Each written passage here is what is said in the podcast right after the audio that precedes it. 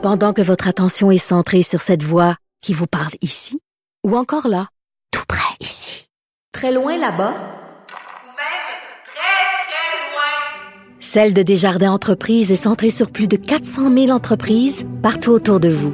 Depuis plus de 120 ans, nos équipes dédiées accompagnent les entrepreneurs d'ici à chaque étape pour qu'ils puissent rester centrés sur ce qui compte, la croissance de leur entreprise. La Banque Q est reconnue pour faire valoir vos avoirs sans vous les prendre. Mais quand vous pensez à votre premier compte bancaire, tu sais, dans le temps à l'école, vous faisiez vos dépôts avec vos scènes dans la petite enveloppe. Hmm, C'était bien beau. Mais avec le temps, ce vieux compte-là vous a coûté des milliers de dollars en frais, puis vous ne faites pas une scène d'intérêt. Avec la Banque Q, vous obtenez des intérêts élevés et aucun frais sur vos services bancaires courants. Autrement dit, ça fait pas mal plus de scènes dans votre enveloppe, ça. Banque Q. Faites valoir vos avoirs. Visitez banqueq.ca pour en savoir plus. Martino. Les commentaires haineux prennent certains animateurs. Martineau s'en régale.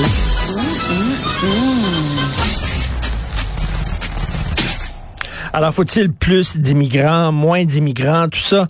Euh, Tana Lompré, vous la connaissez, elle est enseignante, elle est consultante, doctorante et chargée de cours en francisation. Euh, écrit un texte aujourd'hui dans la section Faites la différence du journal. Elle dit surtout, le, le nerf de la guerre, c'est qu'une fois qu'ils sont ici, là, il faut les accompagner et les aider à se franciser pour mieux s'intégrer. Elle est avec nous. Salut Tania. Salut Richard. Écoute, j'ai appris euh, beaucoup de choses en, lisant ton texte. Par exemple, les immigrants qui arrivent ici, on leur donne 200 dollars par semaine pour qu'ils suivent des cours de français. Dans ce temps-là, ils ont, ils pas le temps de, de, de travailler. Là. Fait qu'on dit, on va te donner 200 pièces par semaine pour que tu suives des cours de français. Mais Christy, comme tu dis, avec l'inflation puis tout ça, 200 pièces par semaine, c'est rien. Non, ça n'a plus d'allure. Tu sais, Les, montants étaient d'à peu près 120 dollars il y a deux, deux, trois ans. Ça avait monté. Mais là, visiblement, tu sais, euh, les salaires augmentent, mais l'allocation de francisation augmente peu. Puis ce qu'on voit sur le terrain, c'est que les gens, finalement, viennent beaucoup moins le jour, vont travailler, puis viennent faire un cours de francisation le soir, alors qu'ils ont déjà 40 heures de travail dans le corps. Puis là, tu viens à l'école 4 heures semaine, 4 heures par soir, 4 soirs semaine pour apprendre le français, alors que tu es déjà un travailleur à temps plein. tu sais. Puis apprendre une langue pour t'intégrer, pas juste apprendre une langue pour demander où la toilette, là. Ben ça demande beaucoup d'heures. Ça demande un investissement de temps, ça demande d'être actif dans une classe, puis de d'apprendre à parler. Tu fais pas ça en, en deux minutes, là. Tu sais, fait que les gens se rendent compte que finalement, travailler chez Tim Hortons ou chez McDonald's, c'est plus payant qu'apprendre le français. Ben c'est sûr parce que les immigrants viennent ici pour euh, améliorer leur, leur vie, hein, c'est normal, Ben oui. puis améliorer leur vie de leurs enfants. Puis là ils disent ben écoute, là, moi 200 pièces par semaine, c'est pas possible. Fait que moi je vais travailler comme tu dis chez Tim Hortons puis chez McDo puis tout ça, puis je n'irai pas suivre des cours de francisation. Ben, c'est ça. C'est ça qu'on voit sur le terrain depuis là. euh, Je dirais depuis un an, là, on, voit beaucoup, surtout avec la pénurie de main-d'œuvre. Les gens se font embaucher alors qu'ils pas encore très bien français, alors qu'il y a deux, trois ans, on voyait moins ça. Les, les gens qui parlaient moins français étaient souvent tu sais, pas recalés en entrevue, soit on leur disait ben allez apprendre le français, revenez dans quelques mois, tu sais. Mais maintenant, c'est pas ça qu'on voit. Ben, c'est parce les que c'est- pas obligatoire les cours de français pour les ben immigrants. non, c'est c'est obligatoire jusqu'à 16 ans, en fait, là, tu sais, jusqu'au secondaire. Mais même ton secondaire, tu peux très bien diplômer euh, du secondaire en formation générale des adultes au Québec euh, en anglais, si tu veux. Tu sais, fait que le- tu sais, quand les gens disent de la loi 101, il faut la, la, la mettre jusqu'au cégep, ben, il faut la mettre surtout pour le premier diplôme, parce que présentement, c'est pas le cas. Fait que euh, non, la francisation est obligatoire juste chez les 16 ans et moins. Puis pas chez tout le monde non plus. Tu sais, si tes parents sont travailleurs étrangers, travaillent dans un consulat, par exemple, tu peux aller à l'école en anglais aussi. Fait Ah ouais. il y a plein de tours de passe-passe qui existent. Mais est-ce que selon toi on, devrait- on devrait rendre ces cours de francisation là obligatoires? Ben oui, pour moi, c'est un investissement majeur. Quand, quand on va chercher des gens tu sais, qui parlent à peu près, tu sais, si on regarde les, les chiffres, là, euh, 40, 50% selon les années qui parlent français en arrivant, mais ça laisse 50 autres qui parlent pas français ou pas assez. Donc, est-ce qu'on peut se, se dire, ben, on investit dans la francisation des gens, puis ils vont pouvoir après s'intégrer, avoir un meilleur travail, payer plus d'impôts. Il faut voir ça comme un investissement, pas juste comme, ben, venez-vous-en, on ouvre les portes, puis euh, après ça, arrangez-vous. Ben oui. Parce que c'est ça qu'on fait souvent, trop souvent en tout cas. Et euh, ben oui, puis là, là, avec la loi 96, on leur donne six mois pour apprendre le français puis pouvoir se débrouiller en français. Puis après ça, on, euh, on va arrêter de leur parler euh, en anglais. Euh, six mois, est-ce que c'est trop tôt? Il y a des gens qui trouvent c'est c'est Ben beaucoup oui. trop tôt. On devrait donner un an. Ben, c'est trop tôt, là. Habituellement, pour, si tu pars de zéro puis que tu as une langue éloignée, ça va te prendre à peu près 1800 heures à apprendre une langue assez bien.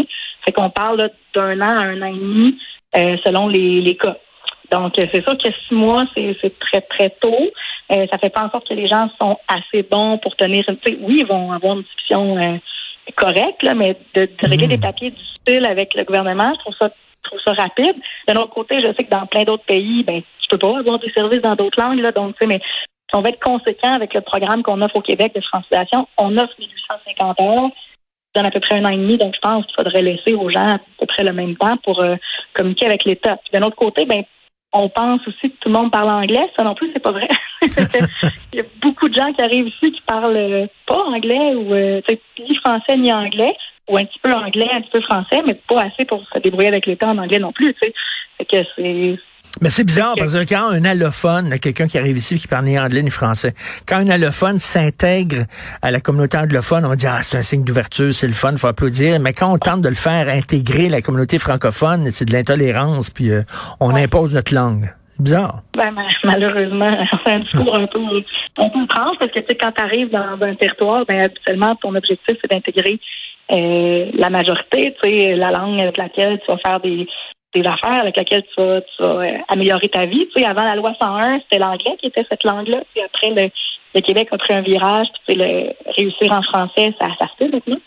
Mais euh, malheureusement, il y a encore des gens, je crois, qui pensent qu'aller vers l'anglais, ben, comme c'est la langue officielle du Canada, c'est la langue qui est la plus parlée au Canada, ben souvent certains vont vouloir apprendre plutôt cette langue-là, puis euh, aller vivre à Toronto dans deux trois ans ou à Vancouver. Là, donc, le, le Québec est aussi une porte d'entrée pour des gens qui veulent pas nécessairement rester ici à long terme.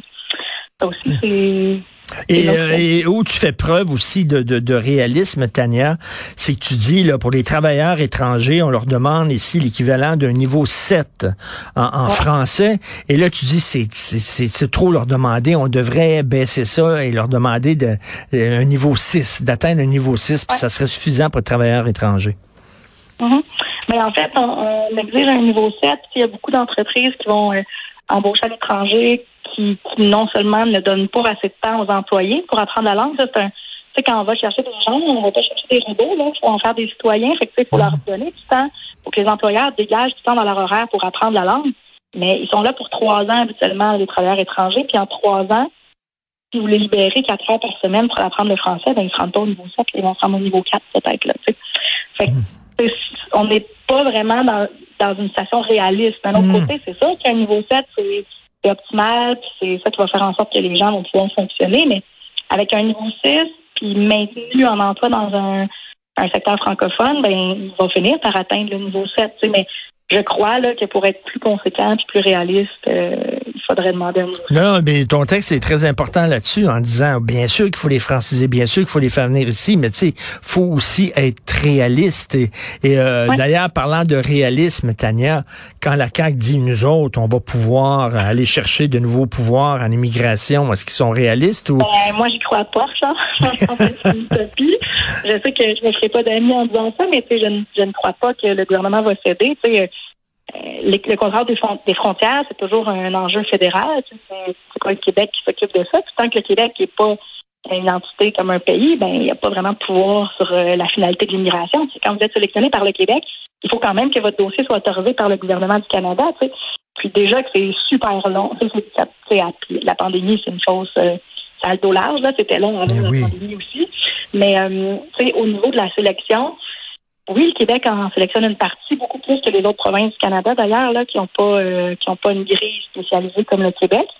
Mais euh, laisser, par exemple, le parrainage euh, des familles, je pense que le Canada ne fera jamais ça. Ne serait-ce que parce que présentement, si vous voulez parrainer votre femme qui est peu scolarisée, le système le permet. Mais si vous essayez d'immigrer avec votre femme comme travailleur qualifié qui est pas scolarisé, ben, votre dossier va être refusé par le Québec. Ça fait que c'est aussi une porte d'entrée pour euh, les gens qui sont moins scolarisés dans leur pays d'origine. Donc, je ne pense pas que ça va être. Voilà, moi aussi, ça m'étonnerait. Donc, un texte très intéressant et très réaliste, rapatrié, francisé, les défis de François Legault. Merci beaucoup, Tania. Tania Ben, Lompré. merci beaucoup, Charles. Merci, À bonne bientôt. journée. Alors là, Benoît, il tape du pied dans la régie, là. Fait que je veux remercier euh, l'équipe fantastique de recherche avec qui j'ai travaillé pour l'émission d'aujourd'hui. Frédéric Hull, merci beaucoup. Florence Lamoureux, merci beaucoup à la réalisation, à la régie. Et Rémi C'est Benoît qui arrive. On se parle à 11 heures tantôt et nous, on se reparle demain 8 heures. Passez une excellente journée.